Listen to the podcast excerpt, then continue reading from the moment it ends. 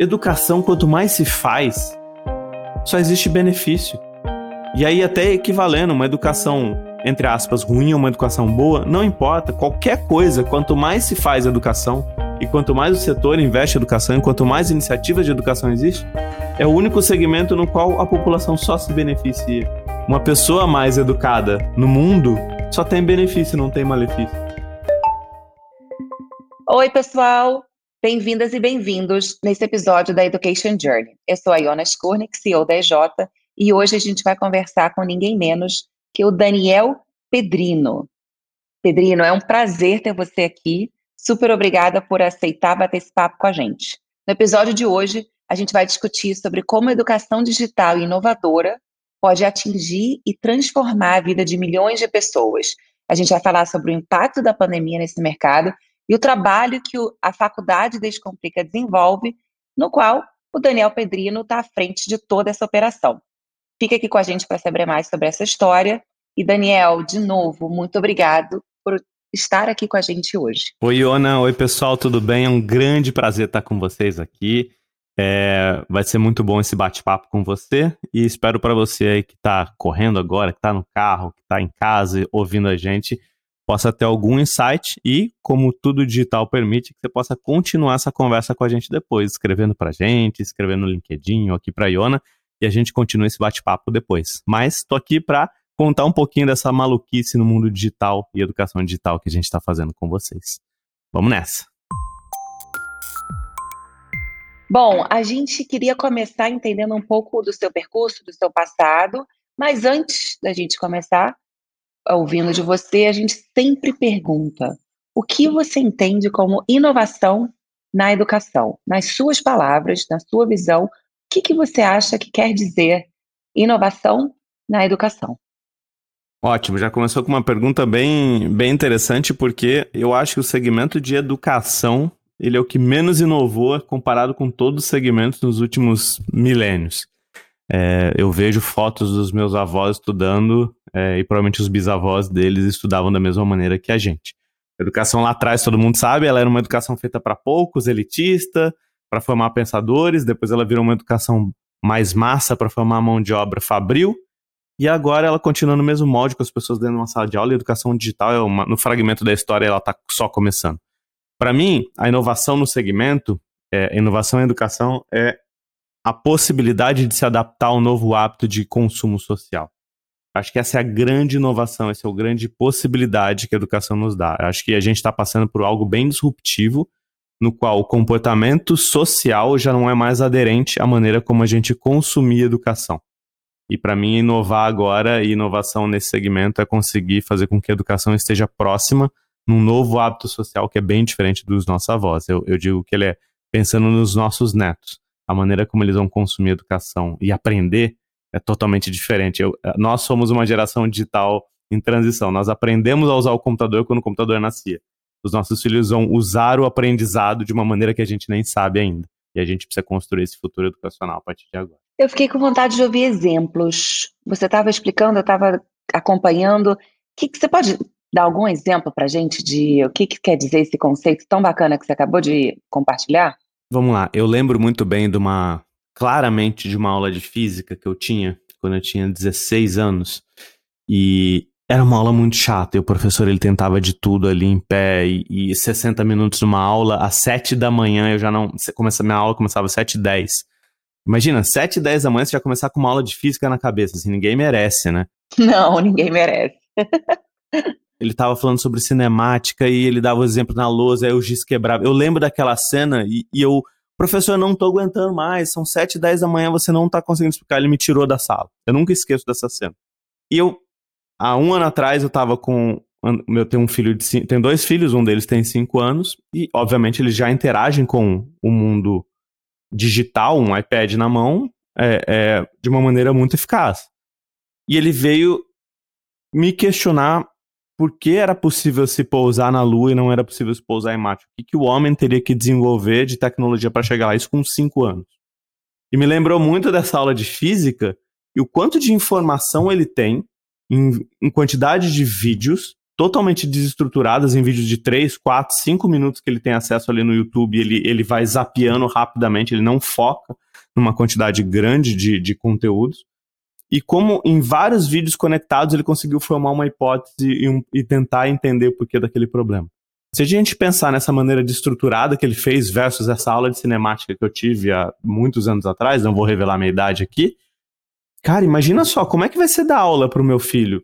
É, é, ele não vai conseguir ficar 60 minutos numa sala de aula com o professor rabiscando a lousa de maneira nenhuma.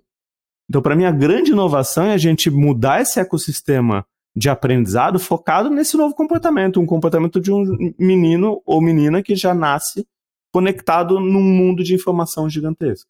E ele, talvez o papel do professor não seja prover mais a informação, talvez seja conseguir fazer a curadoria e estar tá apto a responder qualquer conexão que essas crianças façam.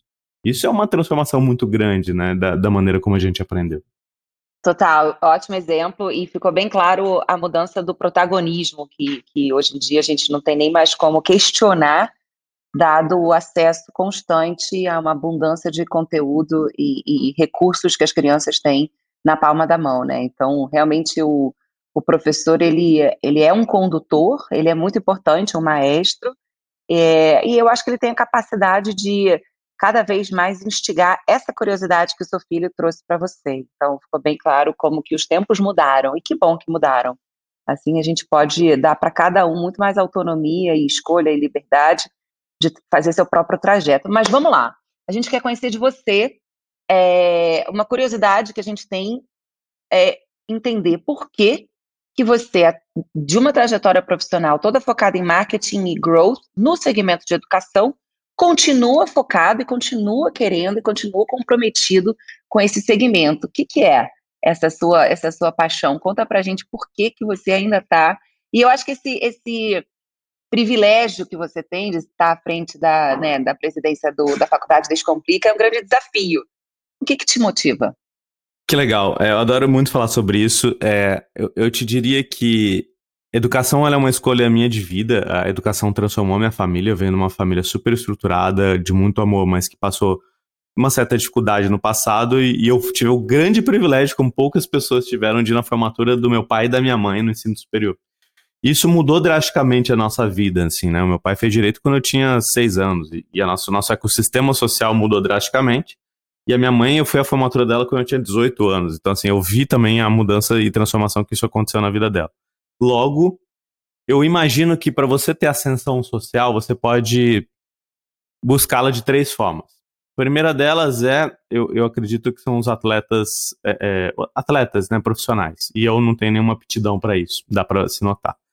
A segunda seria você tentar buscar rapidamente é, dinheiro de alguma maneira, talvez criminalidade. Também não tenho aptidão nenhuma para isso. E a terceira, o único fato que nos, nos, nos sobra é educação. Então, é, eu, eu sempre achei que a educação pudesse me transformar e transformar todo mundo que estivesse ao meu redor. Eu foco muito nisso. E para mim é uma escolha de vida. É, é, é, eu, eu, eu, eu não separo vida profissional e vida pessoal. Assim, a todo momento, se eu estou no Uber, eu estou falando de educação. Se eu estou em casa, eu estou falando de educação. Não existe nenhum tema. E, e, quando a gente fala de educação, é muito curioso pensar. Vamos olhar todas as indústrias, né? Qualquer indústria que você olha, a grande maioria delas, eu vou generalizar, indústria de carros. Quanto mais você faz, mais você vende. É muito bom para os negócios, mas de alguma maneira você está causando mais, mais congestionamento ou mais maior poluição. Indústria de alimentos. Quanto mais você vende, é muito bom para os negócios, mas de alguma maneira você pode estar causando alguma obesidade, alguma desnutrição, de alguma maneira. Educação, quanto mais se faz, só existe benefício. E aí, até equivalendo, uma educação entre aspas, ruim ou uma educação boa, não importa. Qualquer coisa, quanto mais se faz educação e quanto mais o setor investe em educação, e quanto mais iniciativas de educação existe, é o único segmento no qual a população só se beneficia. Uma pessoa mais educada no mundo só tem benefício, não tem malefício. É, então, acho que dessa pureza até um pouco tópica sobre a educação, ela é o que me motiva diariamente a acordar e falar assim, eu, eu penso muito, todo dia quando eu vou dormir, é quantas pessoas no dia de hoje escolheram estudar comigo e vão mudar a vida delas nos próximos 20, 30 anos. Assim, eu sempre tento fazer essa conta. E, e, essa conta é muito legal, porque se todo dia a gente impactar uma pessoa, cara, a gente tem em um ano 365 pessoas que vão ser mudadas nos próximos anos. Muito legal. Muito, muito legal. Que bom que a gente ouviu isso de você. É, vamos falar um pouquinho do Descomplica, então. A gente sabe que é, o Descomplica é uma das maiores empresas de educação digital da América Latina. Eu até arrisco a dizer a que mais cresce no mundo é, nessa, nessa, nesse mercado específico que vocês estão atuando. E, claro, é uma das parceiras daqui da Education Journey. A gente é super contente com essa confiança que vocês têm é, no nosso projeto desde o início. É, Para quem não conhece, é, a Descomplica foi fundada em 2011 com foco em educação online. Ajuda os estudantes, a, a ideia era ajudar os estudantes do Brasil inteiro a passar no Enem, nos vestibulares, e hoje o negócio diversificou e é focado em cinco categorias. Não só escolas, como vestibulares e, e, e provas, mas também universidade, concurso e pós-graduação. E é isso um pouco que você faz. Então conta pra gente como é que funciona a faculdade online como que o MEC regulamenta esse segmento e eu não posso deixar de pedir para você contar que história é essa de que você foi de bermuda para Brasília regulamentar a faculdade do MEC. A gente descobriu isso. Eu quero muito ouvir de você a sua versão. Muito bom. Acho que você, você contou muito bem a história do Descomplica. Acho que tem um, um fato muito interessante que é o Marco, que você conhece também, o fundador do Descomplica. Ele tinha muito essa indagação que nós temos aqui em educação, que é como é que a gente pode ser mais relevante e quebrar o paradigma de que educação boa tem que ser cara, né? Existe uma, um paradigma, né? Por que, que educação boa não pode ser barata? E ele comprou lá em 2011 uma câmera e começou a gravar as aulas dele de física na internet, e isso virou o Descomplica o que é hoje. É, a gente ajudou, a gente tem mais ou menos 5 milhões de, de usuários por mês, para você ter ideia, consumindo de alguma maneira alguma propriedade nossa, pagando ou não, é, é, para entrar no vestibular. E aí em 2019 para 20, 19, mais, mais para 18, 19, eu estava conversando com o Marco, a gente falou assim, poxa, acho que tem um, um vamos olhar para o lado, né? O Descomplica ele tem que ser esse botão de que qualquer momento da vida de um aluno, da mesma maneira como hoje você pensa em transporte, você vai pensar Uber ou é, é, se hospedar Airbnb, por que, que não existe uma marca em educação que acompanha o aluno do início da vida dele até o final da vida dele? Por que, que o Descomplica não pode ser esse botão no celular? Se eu quiser aprender de violão, entrar num concurso público, a entrar numa universidade, a ser a universidade. E aí, com essa ideia, esse sonho, a gente começou a estudar ensino superior e a gente viu que sim tinha um espaço. Eu, eu não me lembrava a última vez que eu tinha conhecido uma faculdade nova. E aí eu comecei a estudar bastante sobre isso, porque também é um movimento muito drástico você sair de um segmento não regulado e para um segmento regulado. Nós chamamos várias pessoas para nos ajudar, um, um, time muito incrível. E o primeiro passo para você se credenciar como faculdade é você fazer um, quase um application, uma inscrição que existe anualmente no governo. Você tem que né, levar seu projeto e, e mostrar como é. E eu sou muito informal, assim como o Descomplicar é. A gente acredita em tudo descomplicado, em tudo fácil, em tudo simples, em tudo sem a pompa e a circunstância. Eu brinco, os alunos eu brinco com eles que se eles me chamarem de reitor, eles estão automaticamente expulsos do curso. Não existe essa formalidade aqui. A gente quer trabalhar junto e ser efetivo com o aluno. Eu fui para Brasília para apresentar o projeto do Descomplica, eu cheguei lá, estava com o nosso diretor acadêmico, o Francisco, que tem uma mega experiência, e eu encontrei com ele no aeroporto, ele de terno, eu, de eu, tava de calça e tinha uma bermuda na, na mala, ele falou assim, você trouxe seu terno? Eu falei, mas terno para quê? Falei, Daniel, que é isso, Daniel? A gente tá, agora a gente tá entrando no segmento formal, eu tive que comprar um terno para ir com ele entrar no Ministério da Educação, e na portaria você tem que ser anunciado, né? Ah, qual é a faculdade? Que, que, fizeram falar com quem, ah, vamos falar no tal setor, a faculdade descomplica. Só que eu falei alto e todo mundo começou a rir. Que era quase que inimaginável uma faculdade que se chama Descomplica pleitear um lugar nessa, nesse local catedrático que é o ensino superior. E aí eu descobri uma coisa, Iona, e, e você que é, eu diria, a expert de inovação no mundo de educação, às vezes a gente se coloca num lugar muito comum que é achar que a regulação impossibilita você de inovar. E esse é um paradigma que a gente tem que quebrar. E, e, eu decidi naquele momento que a gente faria o projeto do Descomplica da maneira como a gente acredita, sem desviar nem para a direita nem para a esquerda, com base na regulação. A gente atenderia todos os quesitos, mas a gente faria da nossa maneira. E se a nossa maneira não fosse possível de ser avaliada, a gente desistiria. Porque não daria para a gente ser o Descomplica sem ser o Descomplica.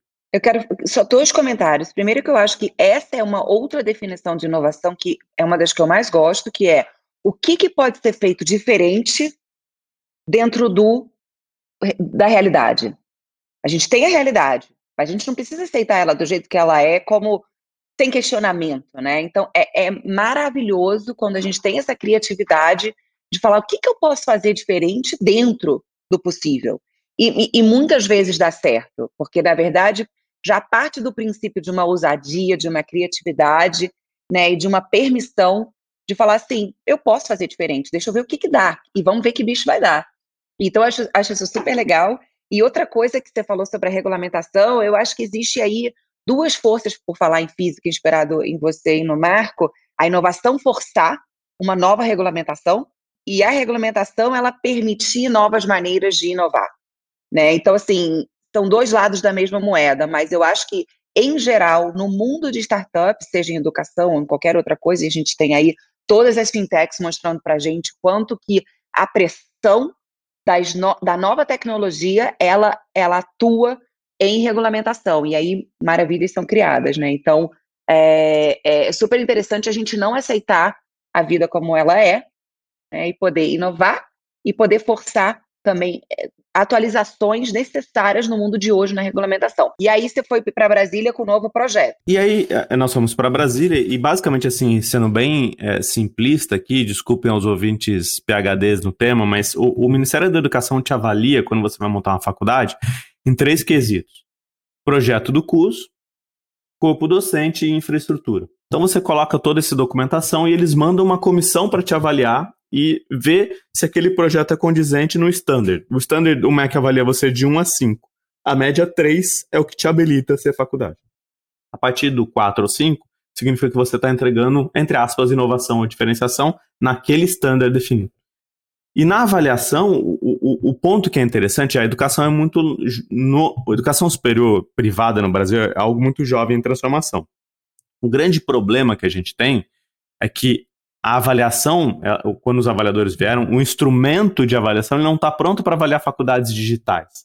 Ele é um instrumento que usa a base da faculdade presencial. Então, para você ter ideia, um avaliador chega para avaliar a infraestrutura nossa e ele quer contar os livros na biblioteca. Quando, na verdade, todo o nosso acervo de livros é digital. Então, existe uma, uma certa diferença porque o instrumento não está pronto. Isso vai mudar, claro que vai evoluir. Então a gente, eu diria que a gente está no processo de mudança, mas sendo avaliado com, com o retrovisor, não sendo avaliado com a, a, lupa do futuro. E a gente foi avaliado em todos os quesitos com nota máxima. E aí lembra que eu falei? É possível inovar. A gente não desviou nenhum momento do que a gente esperava que deveria ser o um ensino superior digital. Inclusive, é, com este projeto do Descomplica, o Descomplica foi convidado aí no Conselho Nacional de Educação para meio que conseguir ajudar o governo a pensar né, como são os instrumentos do futuro de avaliação de uma faculdade digital.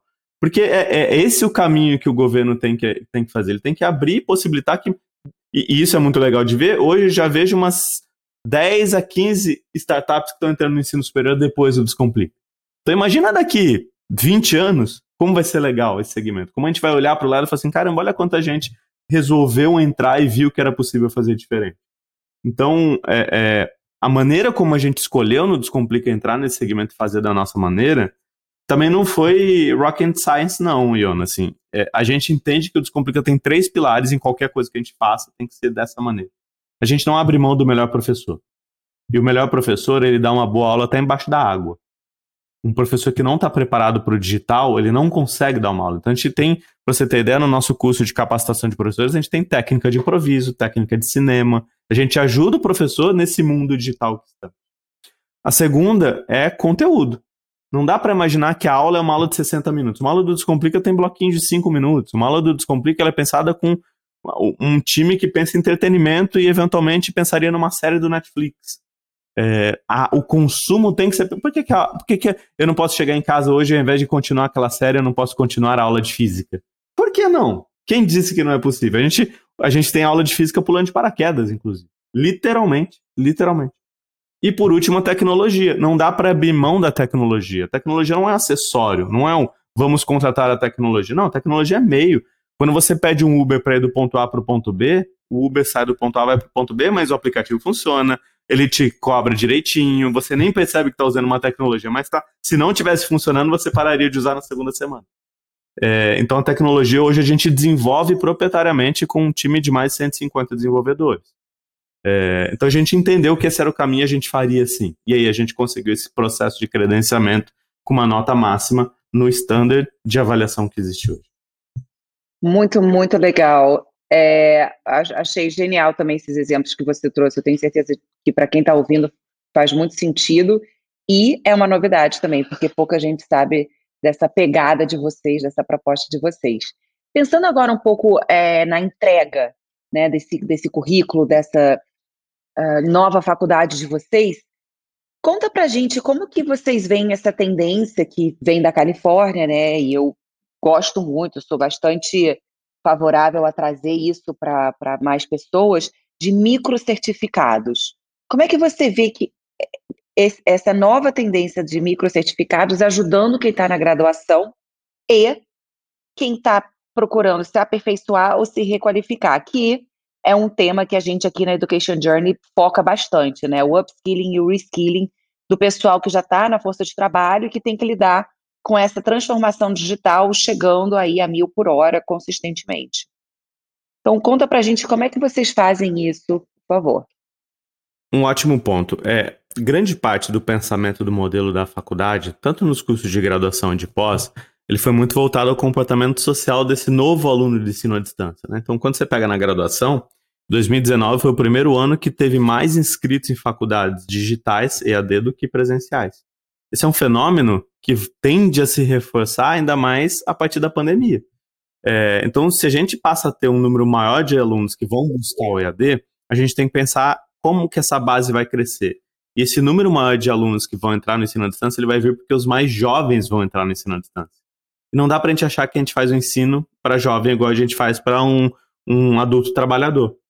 E o soft skill e os microcertificados, eles são a nossa base de teoria e aplicabilidade do curso, porque hoje, e eu tenho certeza que você também e eu também, a gente não consegue mais estudar quatro anos para esperar ter alguma habilitação para algo. Não existe no mundo que a gente vive hoje, na velocidade que a gente vive hoje, não existe esperar um ano para alguma coisa. E o microcertificado, ele basicamente, ele é a maneira como a gente pega um currículo de um curso, desconstrói ele em blocos e diz para o aluno assim, olha só, esquece seus quatro anos, esquece esses dois anos de curso. Vamos pensar o que, que você tem que fazer nos próximos três e nos próximos seis meses. E esses certificados aqui, qual que é teu objetivo profissional? É esse? Então vamos começar por esses certificados aqui. E a gente pegou um curso de graduação, tecnólogo ou bacharelado, e a gente compôs ele em diversas especializações dentro desse curso. Então, um curso de RH, o aluno ele vai primeiro ser um especialista em liderança, depois ele vai ser um especialista em recrutamento e seleção, depois ele vai ser um especialista em gestão de custos. E a soma dessas especialidades e aprofundamento que a gente leva para o aluno é o que, no final das contas, habilita ele a se tornar um profissional de recursos humanos.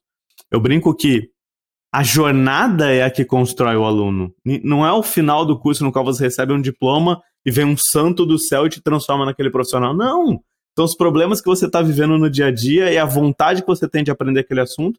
Ontem eu estava querendo usar um equipamento que eu comprei aqui na minha casa, não sabia como que, que eu ia fazer. Mas se fosse no mundo tradicional, eu me matricularia num curso técnico, faria um curso de três semanas para voltar para casa. Eu dei um Google no YouTube, em sete minutos eu já sabia usar o equipamento.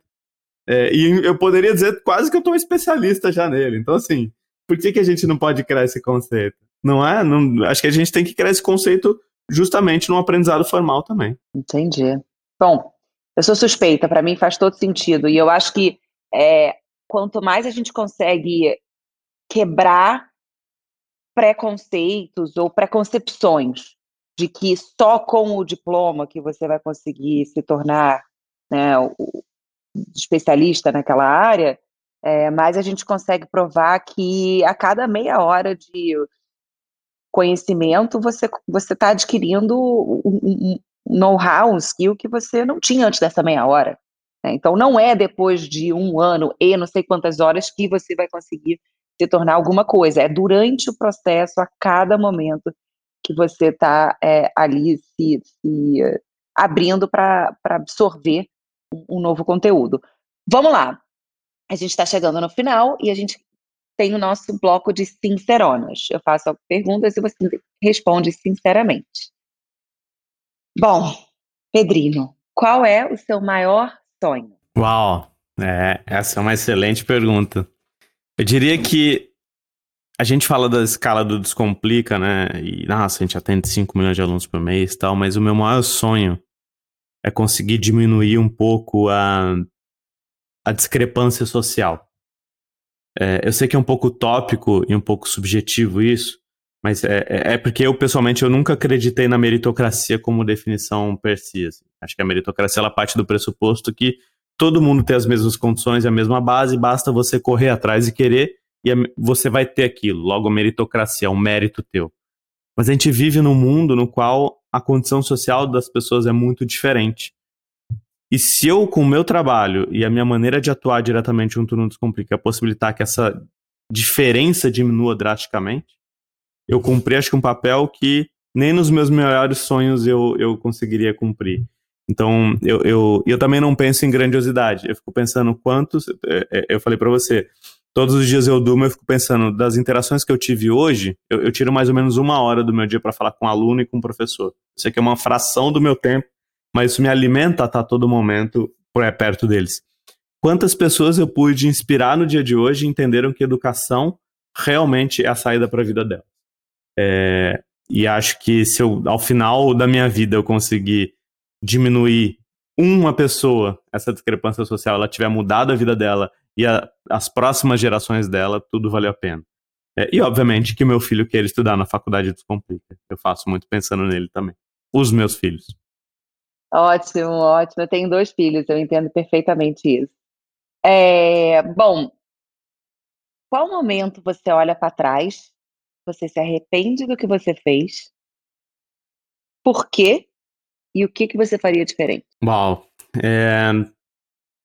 Eu acho que, como eu, eu, eu fui criado no, na profissionalização do ensino no Brasil, ensino superior privado, eu acho que em alguns momentos eu drivei o crescimento distanciando um pouco do indivíduo aluno, que no final das contas é o centro de tudo aquilo que a gente faz.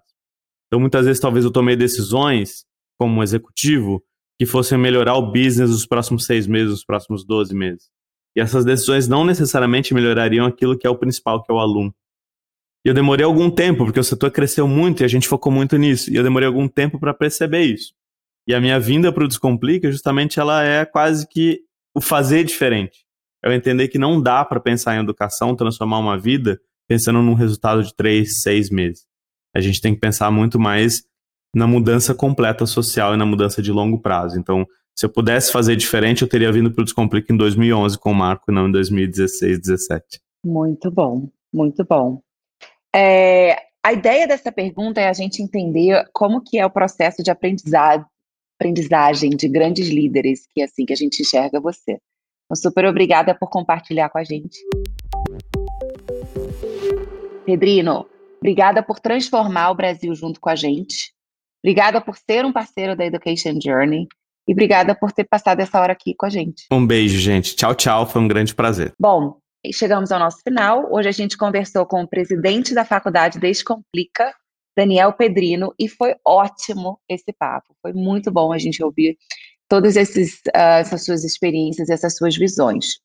Eu sou a Iona Skunik e esse foi mais um episódio do podcast da Education Journey. Sigam a gente nas redes sociais, arroba Education Journey. E a gente quer ouvir o seu recado, a gente quer ouvir o que, que você gostou, o que, que você não gostou, o que, que você quer que a gente traga para você. A gente vai responder todos os comentários e sugestões. Muito obrigada.